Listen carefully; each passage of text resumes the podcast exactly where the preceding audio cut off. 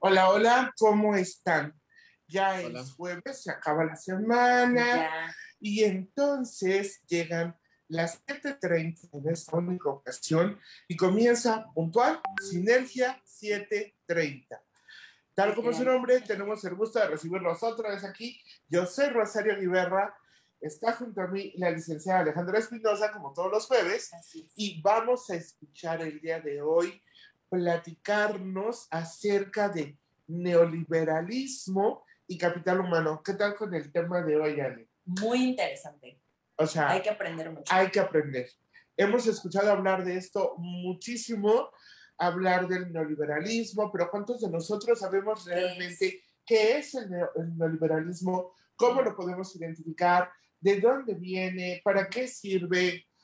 Muchas historias, muchas cosas que podemos pensar, pero que realmente no podemos aterrizar como un concepto claro, porque a veces no tenemos el tiempo, ¿estás de acuerdo? Sí, así es. De investigar bien.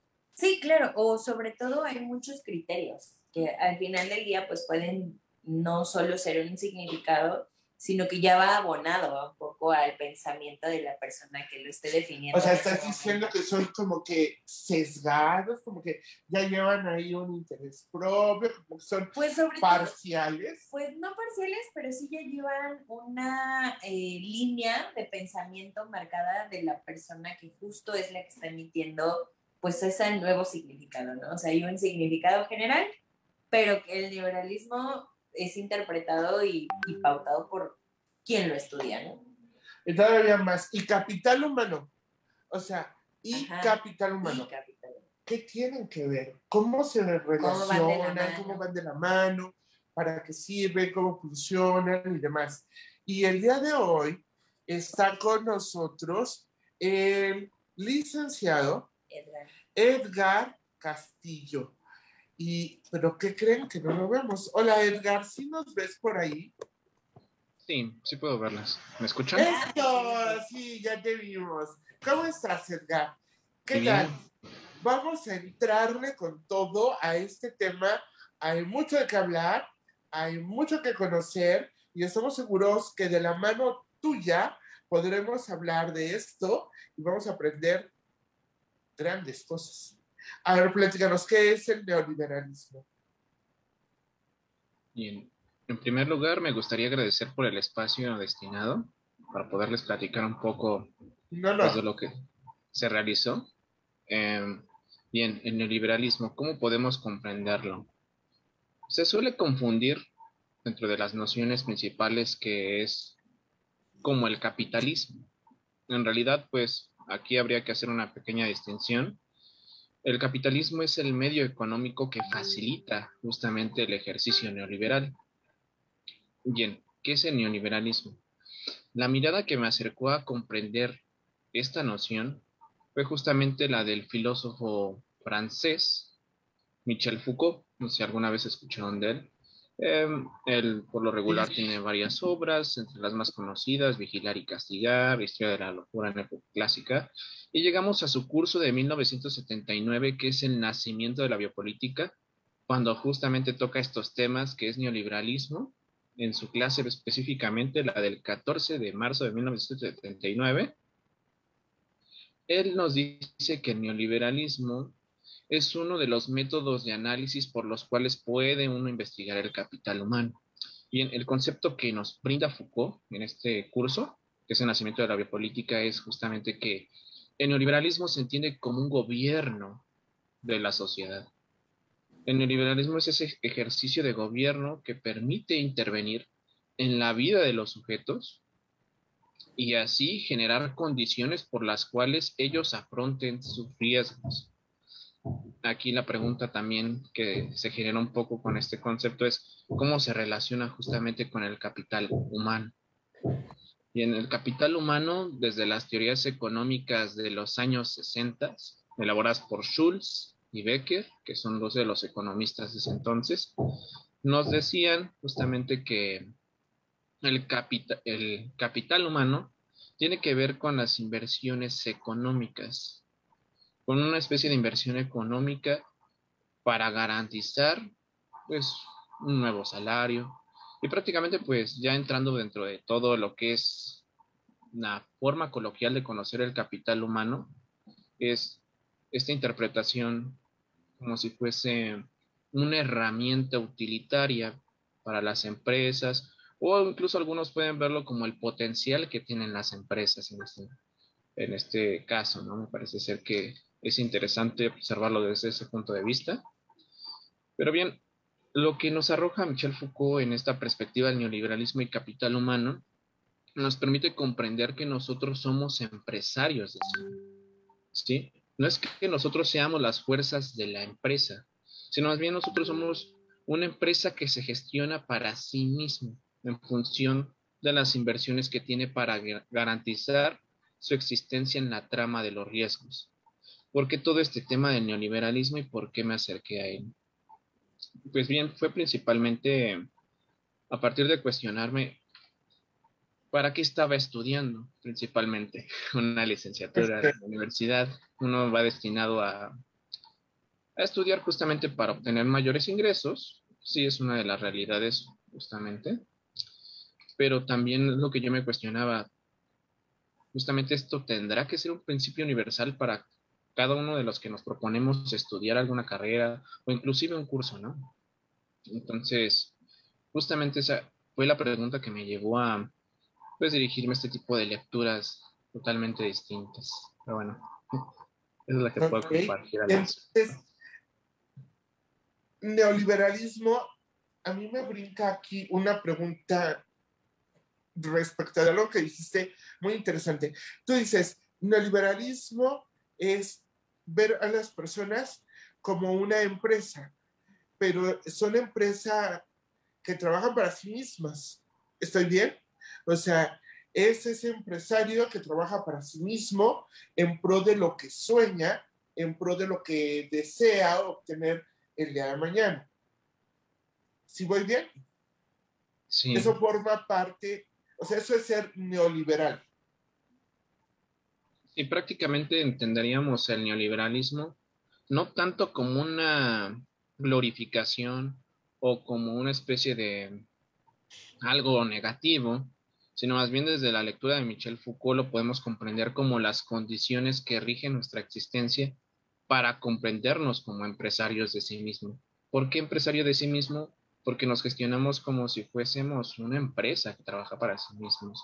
Es decir, desde otro tipo de autores como Les Byung-Chul Han, un filósofo surcoreano, nos diría que todos tenemos garantizados esos espacios de libertad. Tú eres libre de hacer lo que tú quieras, eres libre de obtener los conocimientos eh, que tú desees, eres libre de eh, incursionar en el mercado laboral que tú desees, pero siempre la libertad está coaccionada por un proyecto, por un proyecto justamente, ¿no? Entonces, pretendemos ser libres, pero en realidad somos amos y esclavos para nosotros mismos. Por eso se entiende un poco esta lectura del empresario de sí mismo.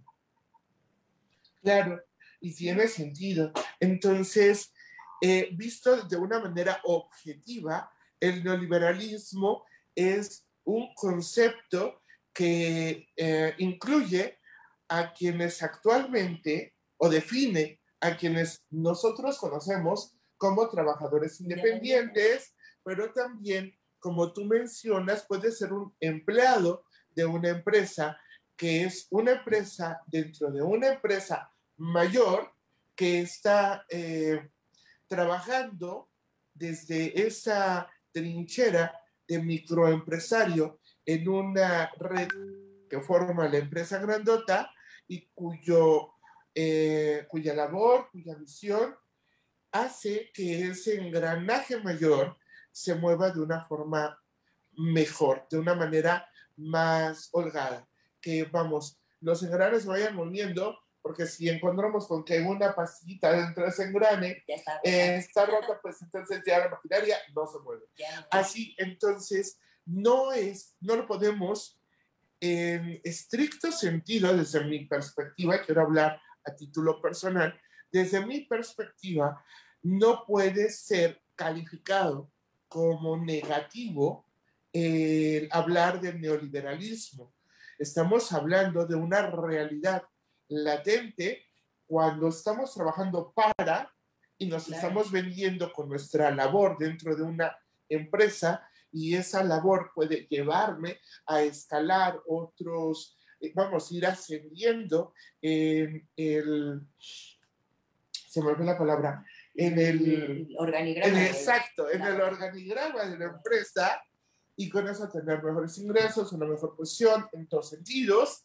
Y o también, si yo me decido por ejercer de manera independiente ese ser empresario y jefe de mí mismo, pues entonces igual, depende de mi preparación, de las ganas, del el emprendimiento, eh, más profesional o no, el avance que voy a tener eh, y los resultados económicos, sociales, profesionales y de crecimiento de ese negocio.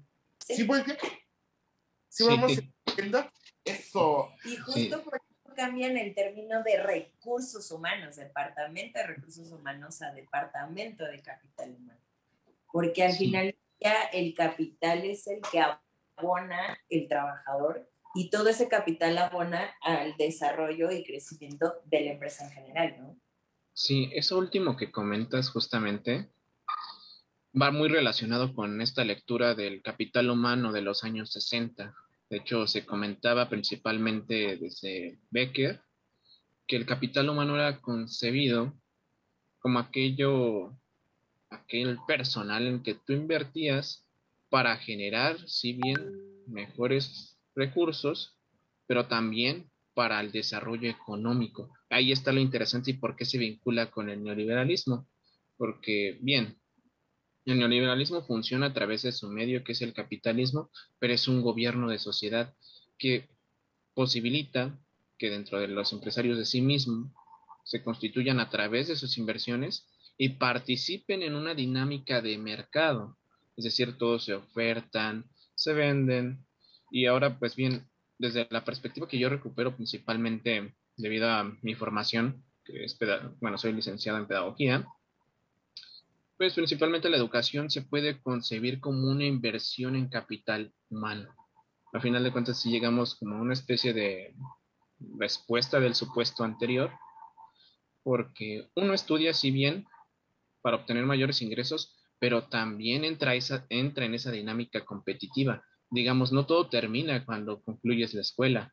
Tienes que seguir adquiriendo conocimientos, habilidades y destrezas para participar en ese mercado, ¿no? Y a sabiendas del progreso tecnológico que hemos tenido en estos tiempos, incluso con la educación virtual, pues ya surgen pues justamente otros filtros por los cuales estamos compitiendo, ¿no? Ya no se trata de, ah, conseguiste el título, se acabó, ya puedes ejercer sin ningún problema, ¿no? Ahora consigues el título, pero también tienes que, pues, hacerte algunas herramientas para participar en labores mucho más especializadas, ¿no? Porque ya, digamos, el progreso tecnológico, pues, lo está, de cierta forma, incentivando. Ok, tenemos una pregunta muy interesante de Cintia Hernández. Dice, pero entonces, si nos visualizamos como empresa, nos cosificamos al grado, como dice Han, hasta autoexplotación. ¿Esto es correcto? Sí, me parece ser que desde la lectura de Byung-Chun Han, él apunta más hacia esa crítica del, capitalismo, ¿no? Que uno se que las empresas conciben más a esta especie de autoexplotación. Incluso habla Llega a hablar en alguna ocasión en otra de sus obras, me parece ser que es La Sociedad del Cansancio, del síndrome de burnout, ¿no? Cuando los trabajadores llegan a la fatiga excesiva, ¿no? Por esa misma razón. Y ese, digamos, ese puede ser el lado oscuro del humano, ¿no? En el que ya nos subjetivamos, nos volvemos empresarios de sí mismos, pero llegamos a un punto en el que queremos producir tanta satisfacción pero nos convertimos justamente en esclavos de esos deseos. Entonces, ese digamos que sería una especie de perspectiva que nos brinda Byung-Chun Han, la que lo que aquí me gustaría un poco delimitar, pues sí, no es tanto que nos cosifiquemos, sino más bien nosotros aceptamos esos proyectos de libertad, los legitimamos porque justamente son los deseos que nosotros obtenemos, ¿no? Ahora sí que no, como tal, si quisiéramos salirnos de la dinámica de mercado, tendríamos que participar en otro tipo de gobierno, en otro tipo de ejercicio de gobierno, ¿no? Entonces, pues un poco ahí. Y habría que evaluar. además, habría que evaluar. Eh, yo creo mucho las teorías y demás, pero al final tú dijiste algo ahorita muy importante. Eh, depende de nosotros y hay una libertad de elegir. Eh, si mi, dentro de la empresa, eh, la razón social en la que yo trabaje, me están exigiendo más y yo considero, porque debo tener la capacidad, todos las tenemos de discernir, ya me están explotando, ya están solicitando más, y, esto, pues a lo mejor dices, ya no más. Sí, ya Tomas la decisión de no más. Eh, si bien es cierto que existen estas teorías, yo creo, pienso que se dieron en razón de despierten y tomen acción, no de, eh, bueno, métanse al cajón de la cosificación, métanse al cajón de la explotación y esperen un salvador sino más bien, y, de verdad que bueno que hacen esas preguntas, porque son jóvenes, así como, como Omar, ¿no? Y como Edgar. Yo te estoy cambiando el nombre, como Edgar. Como Edgar, así como Edgar. Son chicos muy jóvenes que, digo, así como en su momento hubo quien sacó una teoría en razón de lo que estaba viendo alrededor y que podríamos mencionar que también cosificó eh, dándole un nombre de empresario a sí mismo a cada persona. Eh, también es cierto que estoy segura, a lo mejor una de sus intenciones pudo haber sido despertemos, tomemos acción y eh, pongamos límites. El límite de mi trabajo, mi desempeño, mi productividad, mi proactividad en razón de, al final eh, pienso, las personas debemos dar lo mejor de nosotros en razón de nosotros, por nosotros, eh, sí, por supuesto, sin llegar al extrema al extremo cansancio sí, y, ya, desmayas, no comes.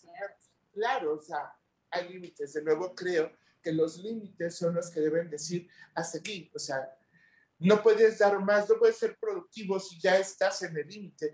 no puedes ser proactivo si ya estás en el límite. Todos necesitamos un tiempo de descanso, de vacación, de tal y cual, y ser responsables. Eh, hay en términos de pedagogía y de educación familiar, hay términos que indican que a mayor libertad, mayor responsabilidad. Y pienso que eso es algo en lo que deberíamos trabajar. Digo, a lo mejor estoy abriendo un debate, pero desde esa pregunta que llegó y que me parece sensacional, sí pienso debiéramos empezar a reflexionar que a mayor responsabilidad hay mayor, a mayor libertad hay mayor responsabilidad y esa es para con nosotros mismos considero. Sí, sin duda. Y se abre debate. Sí, sin duda, por el compromiso al final que se tiene del cumplimiento, ¿no? Lo veíamos en el caso de la pedagogía y la educación, el que tú estés en un sistema educativo tradicional, que estés en un aula, que estés supervisado por alguien, pues obviamente implica el que, pues tienes una guía, pero cuando ya te fuiste al sistema virtual y que entonces tú administras tus horarios y tú administras tu productividad y tú administras todo, la gente a veces, o sea, tuvo ese choque de, porque hay gente que sí lo necesita, que le digan qué es lo que tiene que hacer. Y entonces el no tener esa guía, e, e, esa supervisión, pues sí tronó a mucha gente. A otros tantos les vino esa luz y esa de decir, ok, entonces ahora yo tengo que administrar mi tiempo, tengo yo que ver por mi actividad y tengo que administrarme, porque justo también mucha gente se enfermó porque la gente decía, trabajo más en casa que lo que trabajo en la oficina, porque justo no tengo esos horarios delimitados bien de cuál es mi hora de entrada, cuál es mi hora de comida, cuál es mi hora de salida, y me la sigo corrida y entonces llevo casi 24 horas trabajando, ¿no? Pero a veces también esas 24 horas eran 24 horas mal trabajadas. Sin productividad. Además, sin productividad. Estabas ahí conectados, chévere, pero ¿y luego? O sea, ¿cuál es el resultado? Creo que este tema que, que tú, porque se lo propuso Edgar, sin tema, bueno, sin tema, valga la redundancia, él propuso este tema día de hoy. A mí me parece sensacional, pero sí se abre mucho a debate y bravo por ti, porque es despertar conciencias, es acérquense. Omar, tienes que decirnos dónde te encontramos, porque ahorita nos tienes que decir también cómo es que nos puedes ayudar a guiar este, ese, y encontrar un punto medio entre el neoliberalismo y el capital humano, donde, es, donde conviven de manera sana en pro de todas las personas. De todas las partes. Sí, de todas las partes. Justamente, hay una pregunta ahí. Sí, tenemos otra pregunta, ya, te saturamos de preguntas, pero es que la verdad está muy comprometida. De Dan Dani dice, ¿qué recomendarías a las pequeñas y medianas empresas para no llegar a la esclavitud de sí mismos y del capital humano y a la par conseguir éxito y frutos de inversión. Wow, con la pregunta, ¿ves? A ver, el experto responde. bueno, me parece muy interesante una pregunta eh, que nos lleva mucho a la reflexión un poco más en el ámbito organizacional. Eh, aquí justamente entramos en un nuevo contexto de políticas públicas. No sé si estén informados acerca de esta política del crecimiento del salario mínimo, eh, sobre las nuevas vacaciones. Porque nos estén escuchando y nos van a escuchar personas que a lo mejor no tienen idea, como una servidora, o a lo mejor sí, pero vas. Tú dinos todo. Sí, esta política de los días de descanso, para así que en, justamente en su aplicación podría de cierta forma considerarse como una intervención del Estado, porque justamente también desde otro tipo de lecturas, el neoliberalismo se comprende como la intervención mínima del Estado para asegurar el mercado. Entonces, pues gracias a esta intervención mínima del Estado, podemos obtener esas políticas públicas de, pues ahora sí que podríamos considerar de satisfacción. Y en las pequeñas y medianas empresas, pues justamente ahí podría aplicarse un poco más desde ese ejercicio de gobierno. Pero bien, ahí ¿cómo podríamos de cierta forma intervenir? Yo considero pues tener un acercamiento más horizontal entre los colaboradores. Yo creo que ahí también tiene que ver mucho la cultura organizacional de cada una de las empresas. Yo creo que ahí es donde más se tiene que trabajar porque pues encontramos una, ¿cómo les puedo decir? Una cultura laboral de verdad que un poco en declive porque justamente es observar un sentido de productividad mal interpretado, ¿no? El, bueno, me interesa que hagas las cosas, pero pues hazlas como tú puedas. No me interesa la calidad con la que se estén generando, sino más bien me interesa la cantidad con la que se estén generando. Más bien cuentan, bueno, tienen como esta implicación un tanto cuantitativa, de decir, ah, bueno, tengo tales datos, ¿qué tanto me está generando? Pero no más bien situarme en la calidad de eso mismo, ¿no? En la calidad de, los resultados, en primer lugar, de los productos a los cuales yo estoy ofertando en el mercado o servicios, en dado caso, y también, pues, la calidad en la satisfacción de los colaboradores, ¿no? Es bueno, vamos a tenerlos bajo látigo, que estén trabajando miles de horas, tienen el home office, pero pues son así, ¿no? Entonces yo creo que pues, es mucho de pensar ese tipo de cultura organizacional. Yo diría que me iría más por, ese, por esa postura. De revisar la cultura organizacional y sanearla. En eso tú nos podrías ayudar, tú puedes ayudar a una empresa a corregir, a perfeccionar, a modificar en pro de una mayor productividad y sana productividad eh, y mayor rendimiento y éxito como decía la pregunta, esta, esta situación que nos lleve a esos resultados? Sí se puede.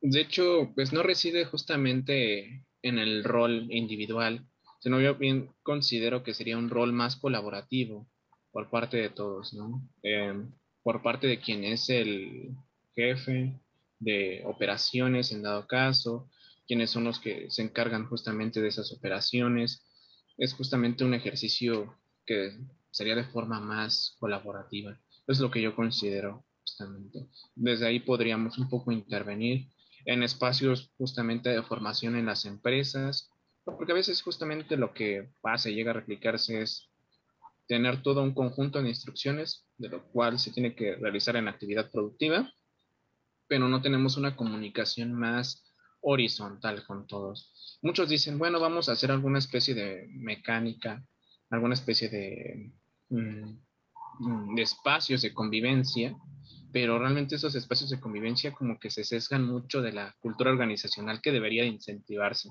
Entonces yo creo que por ahí un poco conjuntarlo, al menos desde una reflexión un tanto parcial de todo, porque no sabemos muy bien qué resultados nuevos vaya a dar, ¿no? Eso significa que debes analizar los pormenores de cada empresa para saber, en el caso particular, cómo ayudar. Sí. Ahora sí que saber desde ese mismo, desde esa misma trama de los riesgos que tiene la empresa, saber que, pues bien, sabemos que hay una gran cantidad de pérdidas y no se tiene un sentido de productividad porque justamente la dinámica competitiva del mercado a eso, a eso nos está atando, ¿no? Pero, pues yo creo que desde ahí se puede incidir, ¿no? Justamente revisar esos espacios de convivencia, hablar justamente desde una comunicación más horizontal y generar nuevas satisfacciones para el colaborador, ¿no? Ah, más allá de lo que nos digan las prestaciones, las famosas prestaciones de ley, pues qué se puede hacer, ¿no? Para garantizar un poco esa seguridad. Y pues no solo, verle, no solo verlo desde el lado del orden, ¿no? Sino también desde el lado, pues más como humanitario prácticamente, ¿no? Hablamos de capital humano, pero no de lo humanitario, ¿no? Sí, es que esa, esa frase de capital humano, o oh, sí, suena, suena bastante fuerte, o sea, ni cómo la defiendes. Por eso es que han habido cambios en esos términos, en esos términos ¿no? Ya lo conoces, bueno, en, épocas que ustedes no conocieron, si fueron mías, eh, se llamaba recursos humanos. Era el Departamento de Recursos Humanos, que a veces decíamos nosotros recursos infrahumanos, recursos inhumanos. o sea, sí, claro. Pero también después fue capital humano, ahora son, se les, se les dio ya otro nombre, o también se maneja otro nombre, ¿no? Que no es capital humano. Ah, talento humano. Pues, ajá, sí. Talento humano. Sí, que va más ya con lo que platicábamos. ¿Ya más humanizado? Exactamente, sí. Menos que sí en realidad va en lo que comentaba el licenciado Edgar, que va en razón de lo que la, el trabajador puede aportar, o sea, cuál es su talento, que igual está mal usado, está desperdiciado en esa área y que su talento puede ser explotado o bien desarrollado en otro departamento.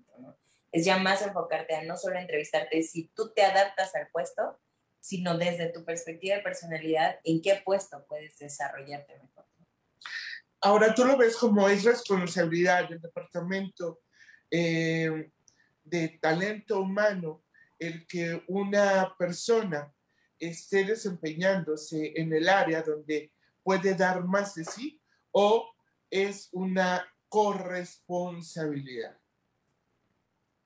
Porque puede ser que yo llego tocando la puerta, pongo un empleo y, o sea, te lo puedo poner por escrito que a una hora esto se da con demasiada frecuencia. Yo necesito trabajar, punto. Eso es lo único que pasa por mi casa. Yo necesito trabajo. A veces no salimos de una escuela con una, con una, con una visión amplia. Eh, digo, si no están las posibilidades, me las creo y ese tipo de cosas. Sino, yo necesito trabajar, punto. Eso es todo. Así que si yo voy y toco una puerta y me dicen, ¿y usted conoce y sabe hacer ABC? Sí, sí, claro, por supuesto que sé. Me hacen un test, me hacen exámenes que indican a lo mejor que mis talentos pueden ser mejores eh, para, para, para provecho de la escuela, de la escuela, no, del trabajo, de la empresa, y mío en un área diferente a la que estoy solicitando como trabajo. Y ¿Es responsabilidad mía? ¿Es responsabilidad de la empresa? ¿Es responsabilidad de ambos? ¿Tú ahí qué sugieres?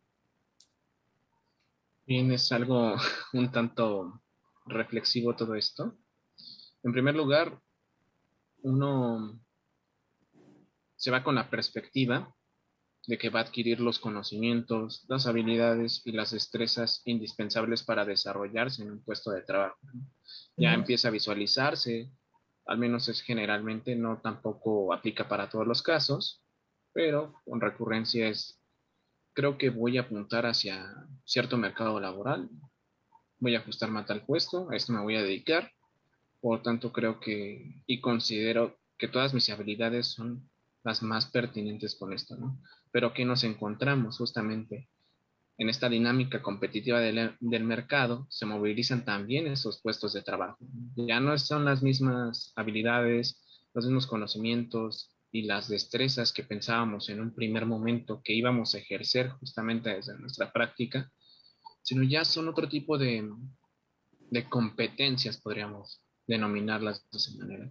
Entonces, pues justamente yo creo que es un ejercicio más de corresponsabilidad desde ambas partes. En primer lugar, sí, de quien es reclutado, porque debe de hacer ese ejercicio de voluntad para proponerse adquirir esos conocimientos, esas habilidades, todo lo que le va a permitir desarrollarse en el puesto de, en el puesto de trabajo y cualificarse sobre todo, ¿no? Pero también es responsabilidad de la empresa a la cual se inserta que le otorgue todas esas herramientas para que pueda crecer, ¿no?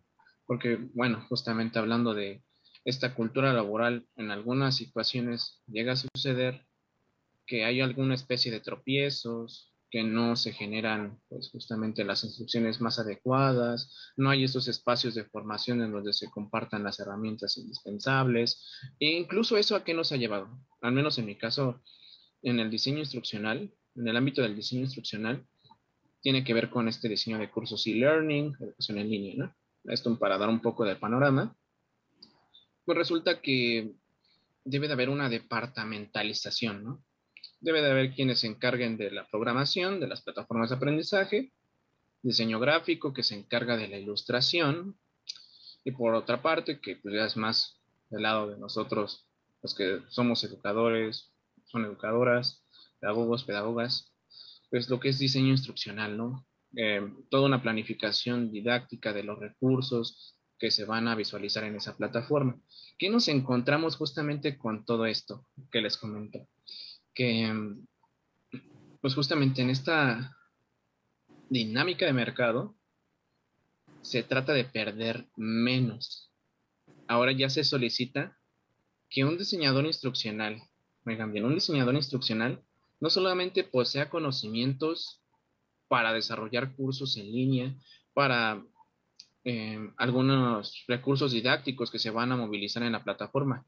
Ya se requiere que aprendan a utilizar pues, programas para desarrollar infografías, que es cosa que hacen los diseñadores. Eh, ya se necesitan que aprendan código HTML, que es pues, una función que realizan los programadores. Entonces, pues es un claro ejemplo de lo cual les estoy hablando, ¿no? Que pues sí debería de ser una corresponsabilidad, pero también ajustarse justamente a eso, ¿no? Eh, queremos reducir, bueno, queremos, pretendemos abarcar un puesto con tres, con funciones totalmente que si bien pueden corresponder, pueden estar en un ejercicio unívoco, pero eso nos lleva justamente a lo que ya habíamos hablado hace unos, unos, unos momentos, ¿no? Llevan a esta fatiga, a este cansancio, a esta autoexplotación. Ese es un ejemplo del cual les puedo hablar. ¡Wow! Fíjate que todo esto que acabas de decir a mí me lleva a una reflexión. Uno, y confieso desde el fondo de mi corazón, honestamente, nunca me hubiera imaginado, en serio, que la pedagogía pudiera estar relacionada con el tema del talento humano, con el tema de reclutamiento. Jamás me hubiera imaginado, o sea, honestamente lo digo, yo no tenía conocimiento de esto. Eh, para mí la pedagogía va más encaminada en el cómo enseñar. Y en eso sí coincide lo que acabas de decir, es el desarrollar los mecanismos, las plataformas, eh, los medios idóneos para que una enseñanza o el desarrollo de algo se pueda dar. En este caso, los cursos que tú comentas, tal. Ahí sí le veo una clara, pero total, todo tiene que ver la pedagogía con, con esto. Pero confieso, no me habría imaginado que tuviera que convivir la pedagogía, el diseño gráfico, en todo caso también, por supuesto, la psicología, eh, los licenciados en administración de empresas, los ingenieros en, administración industrial, que es diferente también. Eh, hay alguna diferencia por ahí, se los prometo. Y em, ahora también tenemos que sumar a ese equipo de trabajo que pertenece solo a un departamento, a un pedagogo, a un diseñador gráfico. Sí, claro, porque justo eh, el diseñador gráfico, como en algún momento platicando con una persona que también es muy joven como él, la licenciada Daniela, nos comentaba sobre la identidad empresarial de cómo desde el logo, la imagen, la enseñanza, del objetivo, la misión, la visión, todo va encuadrado en el desarrollo de una empresa. Y ahora lo que comenta el licenciado Edgar es, ok, esa identidad, ahora vamos a capacitar al personal y vamos a hacer que el personal se siente identificado con el proceso de la empresa. Y si no te sientes identificado, sé honesto contigo mismo y busca otro lado donde uno, o te crees tú tu oportunidad y encuentres justo lo que te hace feliz, o busca un lugar en donde esa identidad empresarial te hace sentir.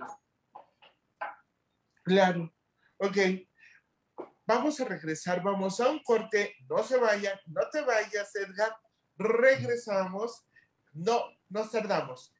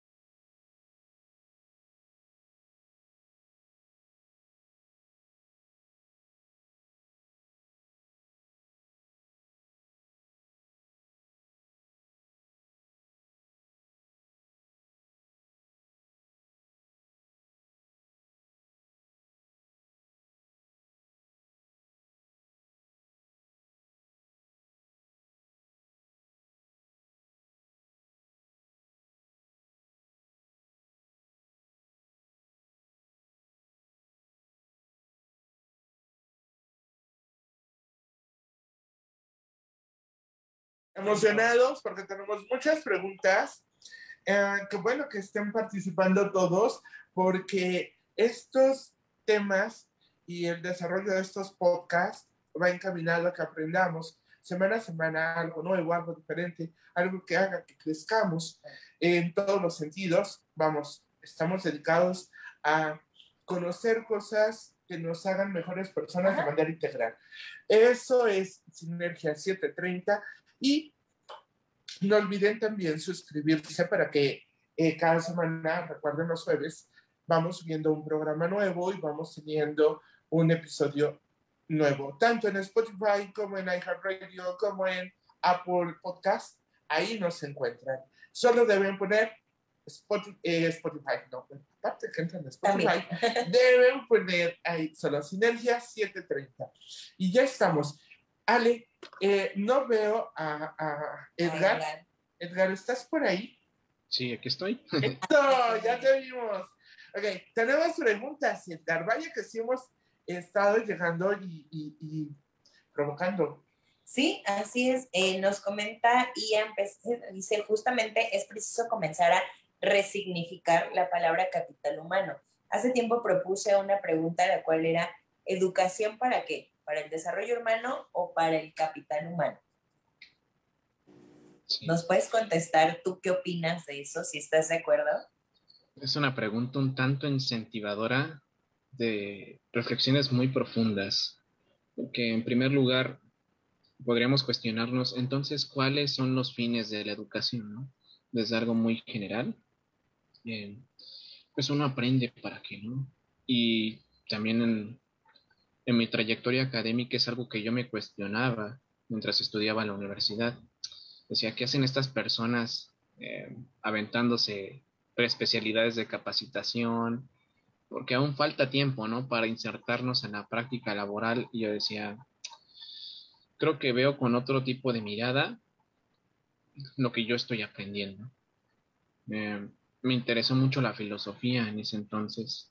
Fue algo que me llamó la atención de, mi carrera. Y no estaba un tanto de acuerdo con esta especie de relación utilitaria que tienen los conocimientos. Y por supuesto también cabe aclarar que pues sigo en búsqueda de ese tipo de respuestas, ¿no? Em, justamente podemos observar desde una perspectiva un tanto institucional que la educación sirve para promover ese capital humano, para formar ese capital humano, para preparar a los trabajadores del mañana y así, pues, digamos, tener una sociedad un poco más libre en esos términos de mercado, ¿no? Pero la educación, a final de cuentas, pues promueve las conciencias, moviliza otro tipo de, de situaciones que van más allá, pues, de lo que está legitimado por un ejercicio de gobierno.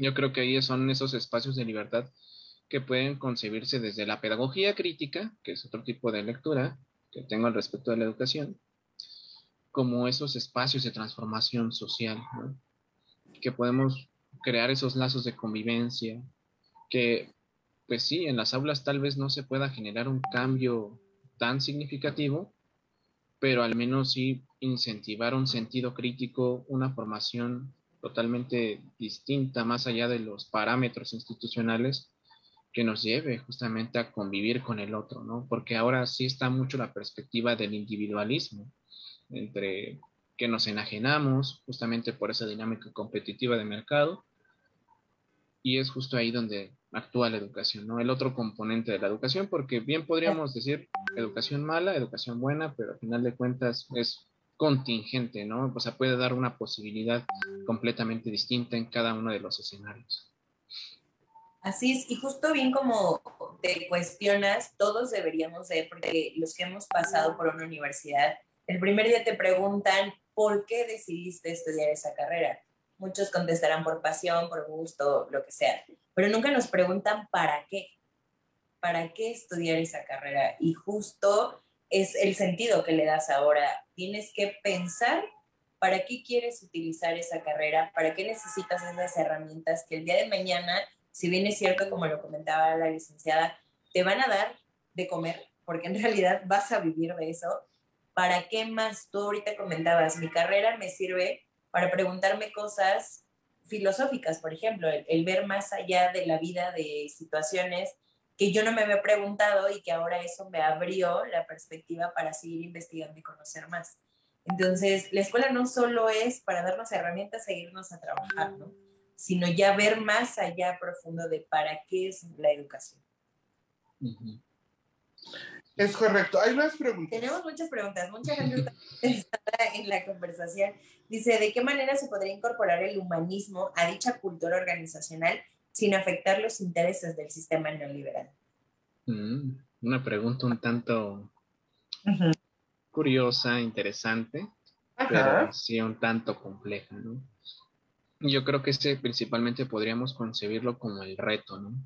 El reto para poder generar justamente esas conciencias, en primer lugar, tomar un acto de conciencia por parte de los colaboradores, porque a veces ese es el primer paso, podríamos considerar, y lo digo entre comillas, porque pues no hay una, una especie de receta de cómo hacer las cosas, ¿no?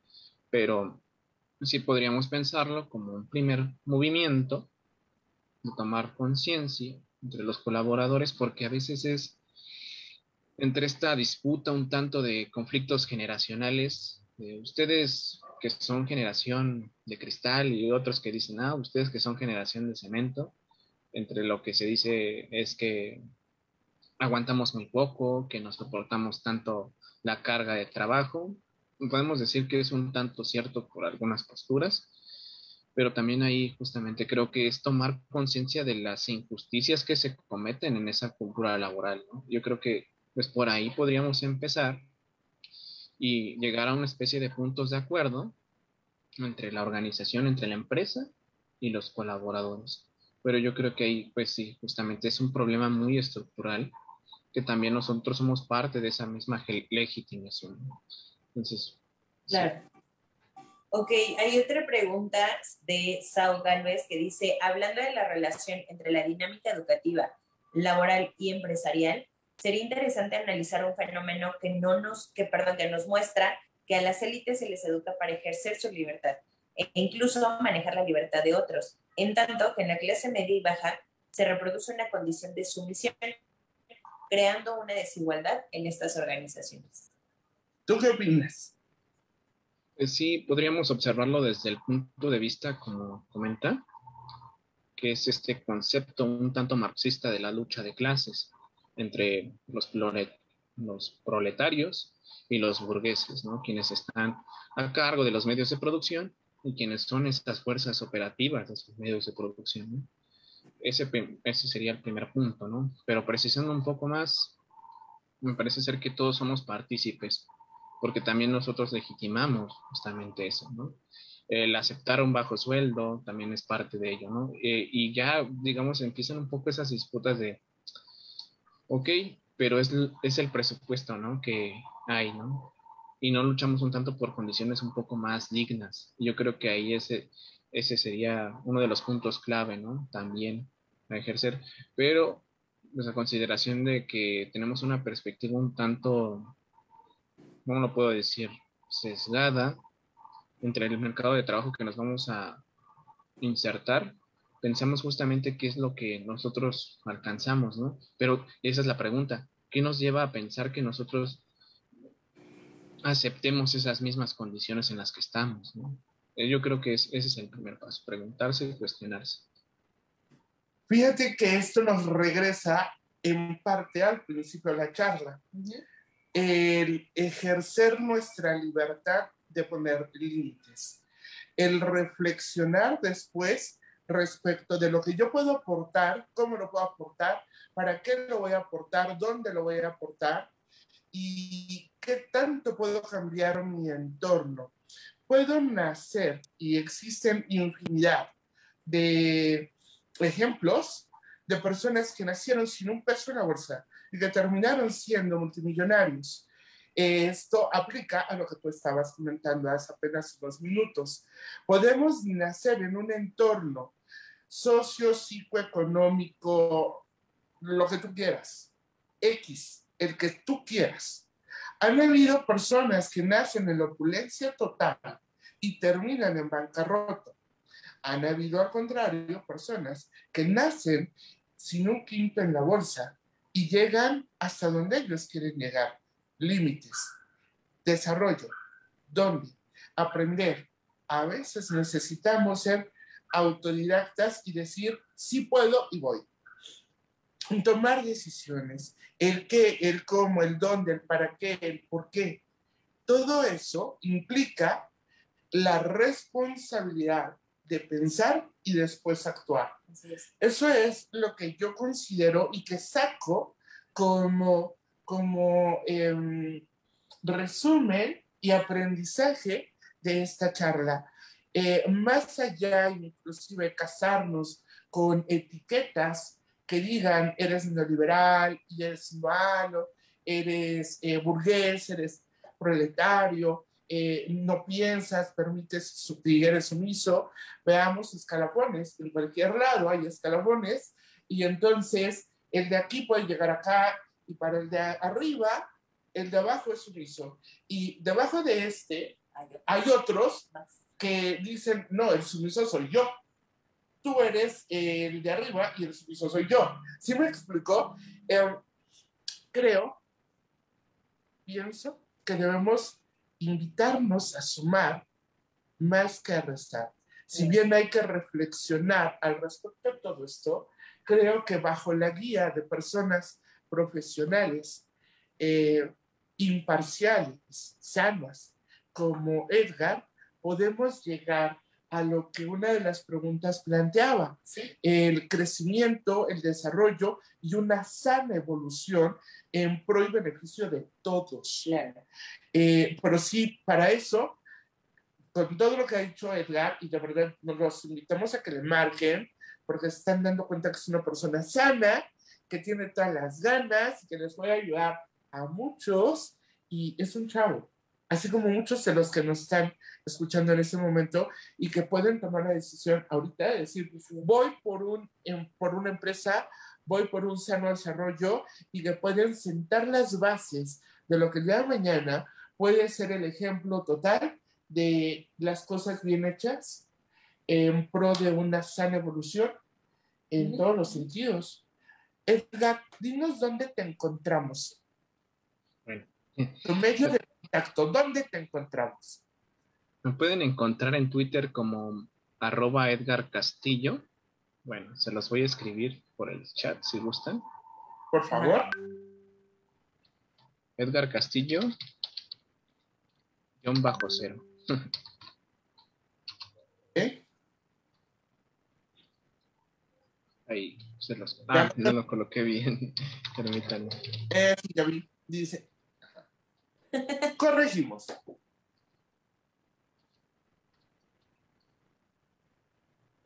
Creo que ahí está. Ese es mi Twitter, mi Instagram.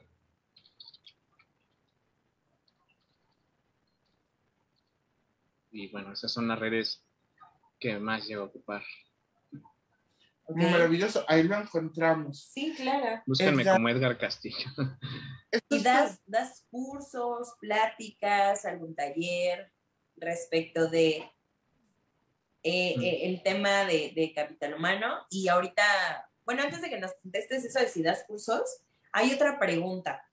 Eh, tenemos a Raúl que dice, pensar en el para qué no limita la construcción, descubrimiento de la personalidad a través de la espontaneidad. Lo menciono porque pienso en función de que si busca una formación más humana y personal, el para qué puede limitarnos a los valores culturales dominantes con un claro enfoque económico. ¿Tú qué piensas de eso? Mm, vaya, sí que es muy, muy interesante. Profundo, ¿eh? Y lo provocaste. Sí que es interesante, ¿no? Porque nos puede llevar justamente a esa legitimación cultural de los valores que hemos transfigurado, ¿no? Por el mismo ejercicio de gobierno que está, de cierta forma, en el que estamos inmersos, ¿no? Porque también nosotros somos partícipes de ello, ¿no? O sea, no es como que nosotros totalmente nos responsabilicemos de que hay un sistema, hay un modelo, eh, más bien nosotros somos partícipes, ¿no? Una de las unidades empresariales de esta gran, pues, ¿cómo se puede decir? Pues de esta gran amalgama de lo que es el neoliberalismo, ¿no? Y pretender salirse de los estándares, un poco pensar el para qué, pues digamos, nos puede llevar a una, digamos, una postura del deber ser, ¿no? Que es a lo que muchos estamos acostumbrados en la lectura pedagógica, siempre pensar en perspectiva de lo que debería de ser la educación, que tampoco es, algo con lo que estoy totalmente de acuerdo. O sea, parcialmente podríamos aceptarlo porque es una guía de los valores, del conjunto de creencias que nos permite posicionarnos en el mundo. Pero también pues, no podemos de cierta forma estar pensando en perspectiva sin actuar en el presente. Entonces, yo es lo que de cierta forma delimitaría ahí. Ok. Entonces, ahora sí, regresando a la pregunta inicial, ¿das un curso de taller, plática, algo donde podamos aprender un poco más sobre estos temas? Pues bien, como tal, este tema lo desarrollé en mi tesis de licenciatura. Ahí si gustan buscarlo en la página de Tesionam, pueden encontrarlo como Neoliberalismo y Capital Humano, aproximaciones a la educación desde Michel Foucault. Ahí precisamente abordo todos estos temas desde la postura del filósofo Michel Foucault, pero más enfocadas hacia la educación. Entonces, pues abordan en tres capítulos. El primer capítulo es Neoliberalismo y Capital Humano, el nombre de la tesis. El segundo capítulo es Economía de la Educación, donde vemos más un análisis y cómo podemos contrastar esta teoría del capital humano. Y el tercer capítulo es más un análisis del empresario de sí mismo. Es prácticamente el nombre de la tesis. Y ahí podemos darnos un ejemplo a través del análisis al plan de estudios de la licenciatura en pedagogía y si gustan darle alguna revisada. Eh, como tal, ahorita no doy cursos, solamente estoy impartiendo clases esporádicamente en una institución universitaria, entonces eso es, digamos, la forma a lo que me dedico. Pero en algún momento, en otra ocasión, sí me gustaría pues, generar pues, otro tipo de contenido en el cual puedan, podamos profundizar, ¿no? abordar estos temas que son muy interesantes. Vaya que son muy interesantes. El despertar la conciencia a las personas no es una tarea fácil, a veces nos cuesta trabajo querer pensar, a veces nos duele querer pensar, a veces tememos querer pensar, pero el que haya alguien que nos motive a hacerlo y que nos vaya dando conceptos que nos sirvan para decir, eh, me acerco más a una postura que a la otra, ¿por qué más a una que a otra? ¿Para qué más a una que a otra y demás. A lo mejor es abrir conciencias, abrir universos y empezar a buscar un camino que sea tuyo y vamos de nuevo con la guía de personas profesionales como Edgar, podemos hacerlo con bases sólidas, con fundamentos y esta es tu, este es tu programa.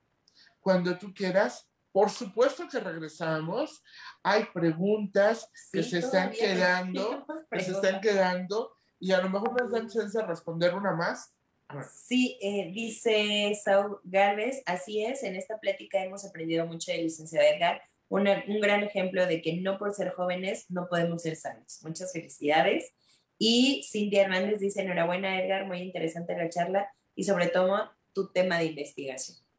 Sí, por dos, por tres, nos unimos a esto.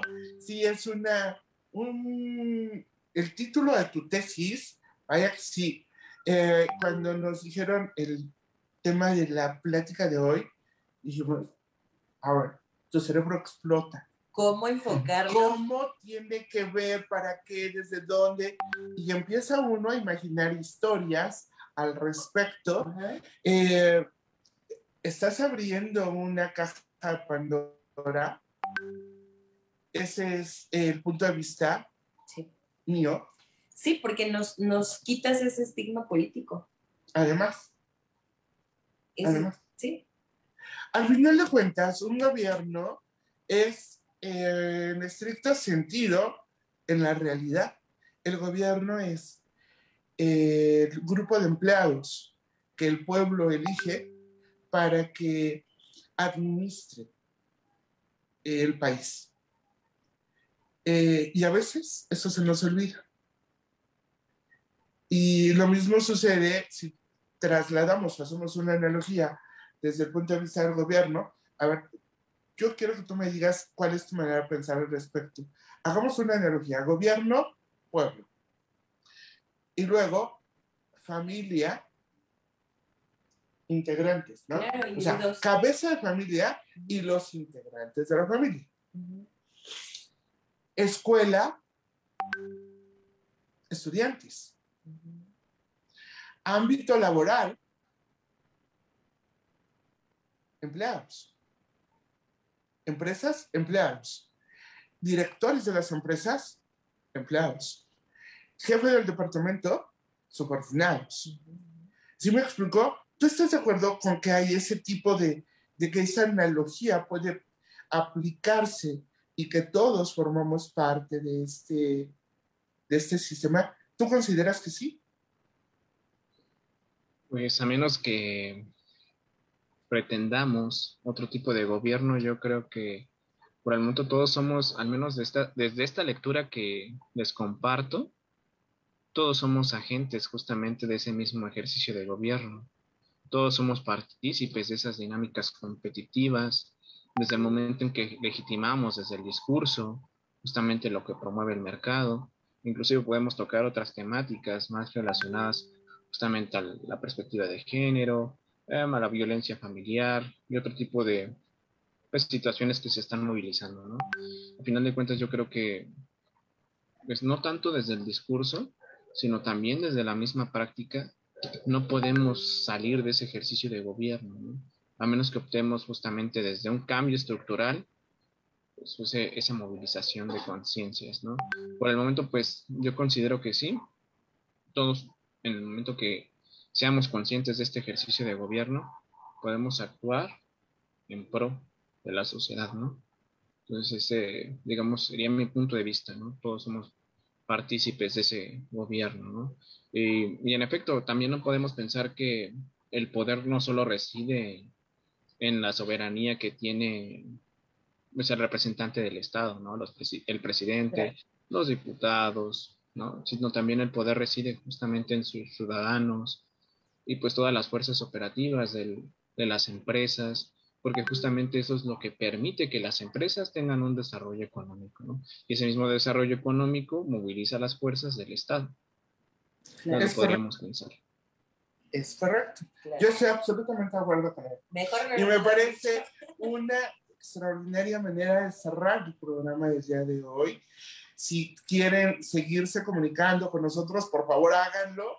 Déjenos comentarios.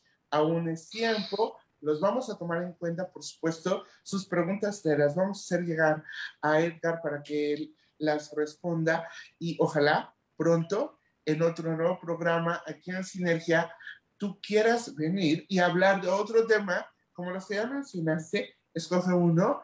Esto abre polémica, hagamos un programa polémico en el que se participe y en el que vean también todos y escuchen quienes eh, así lo hagan después em, a través de un profesional que se puede, cómo se puede y generemos un cambio. Claro. estás de acuerdo, Ale? Muy de acuerdo. La verdad es que mejor no lo pudo haber dicho. Siempre en algunas pláticas que he tenido que si le va bien a México, le va bien a todos.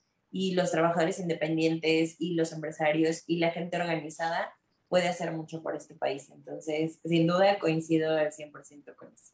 Y se vale la polémica. También. Porque así aprendemos, por supuesto que así aprendemos. Siempre y cuando haya una base fundamental en esta, respeto. Nada más. Gracias, muchísimas gracias, Edgar, por haber estado con nosotros, por haber aceptado esta invitación. Ha sido un verdadero honor eh, yo sé que todos los que hemos estado presentes hemos aprendido mucho el día de hoy. A título personal, Rosario Ibarra, te agradezco mucho tu participación y que hayas estado aquí en el programa. Ale, muchas gracias, como siempre. Gracias, Edgar. Gracias a todos nuestros radioescuchas. No dejen de inscribirse, suscríbanse. Cada semana sacamos un programa diferente con personalidades así de maravillosas como las que tuvimos el día de hoy.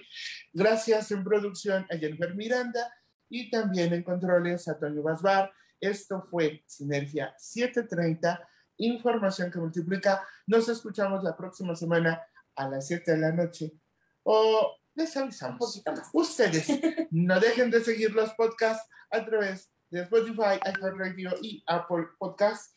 Nos saludamos próximamente. Gracias, un abrazo a todos. Bye. No es cuestión de género, es cuestión de actitud.